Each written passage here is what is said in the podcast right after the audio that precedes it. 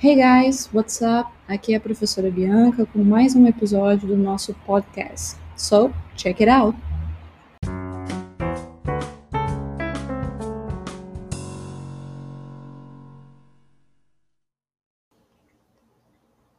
A questão intitulada Simple Present or Present Continuous número 3 diz o seguinte: Qual a opção correta para preencher a seguinte oração? A oração que nós temos é We often, uma lacuna aqui, tests at our school. Então, nesse caso, como que a gente consegue identificar qual tempo verbal utilizar? Ou seja, se eu uso o simple present ou se eu uso o present continuous?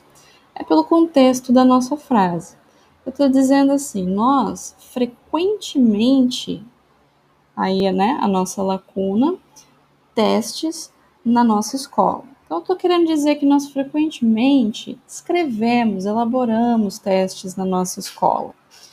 Isso é uma ação que está acontecendo no momento da fala? Não, eu estou me referindo a uma ação frequente, ou seja, habitual, rotineira. Então, eu sei que nesse caso eu preciso usar simple present.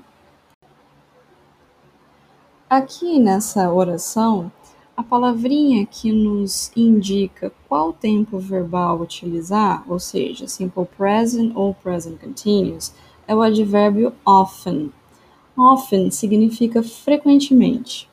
Então, eu estou dizendo assim: We often write tests to our school.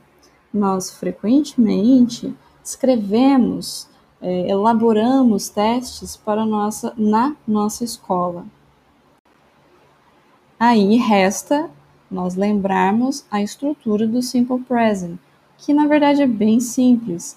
O Simple Present você só vai adicionar um S no seu verbo se ele for conjugado pelos pronomes he, she ou it. Nesse caso, nós estamos conjugando o verbo, o sujeito que está conjugando o verbo é we. Então, o que, que acontece com o verbo? Nada, ele continua na mesma forma né? Mesma forma do infinitivo. Então fica a letra D, write.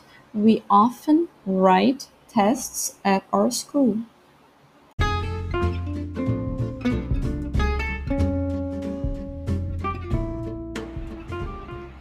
Well, that's all, folks. See you next time.